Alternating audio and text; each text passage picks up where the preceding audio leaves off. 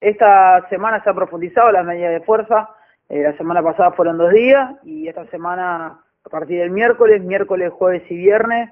eh, retiro a partir de once y media con desconexión a los efectos de poder avanzar eh, en una oferta, digamos, salarial, que básicamente, que bueno, que, pueda cubrir las necesidades de los trabajadores y las trabajadoras, entendiendo que, que, a la clara está que, que la oferta salarial que, que se planteó eh, en este caso por el Poder Judicial, digamos, no cubre las necesidades mínimas eh, de los judiciales, ¿no?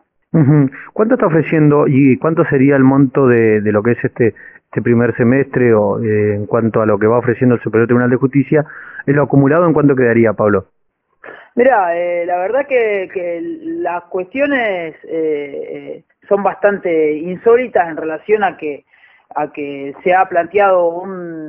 un triple 3% para el, para el primer trimestre del año uh -huh. y después eh, hemos intentado y hemos intentado avanzar eh, a como a como dé lugar con un montón de contrapropuestas incluso hasta con alguna hasta con algún monto fijo remunerativo eh, planteando incluso la redistribución del ingreso hacia dentro del poder judicial eh, y el poder judicial no se ha movido de un 5% en mayo sabemos eh, cuál es el proceso inflacionario de este primer semestre que ha generado y ha, y ha, superado ampliamente ese número. Estamos esperando eh, el resto de los números para poder cerrar el semestre. Y obviamente también sabemos cuáles son las expectativas y cuál es la determinación y la línea nacional que, que obviamente que ha homologado acuerdos salariales que llegan al 45% anual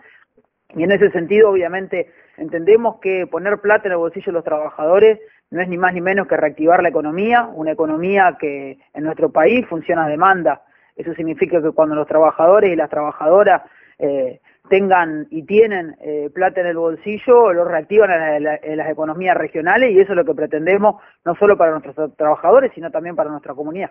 Uh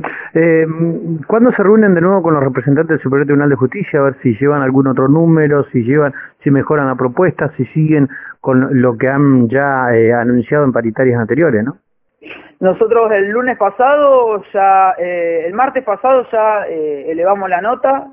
por ley, por ley 5009 de paritarias, tienen 10 días para eh, para convocar a la Secretaría de Trabajo. Esperemos que la Secretaría de Trabajo, bueno, eh, esté a la altura de la circunstancia y convoque como corresponde, ¿no?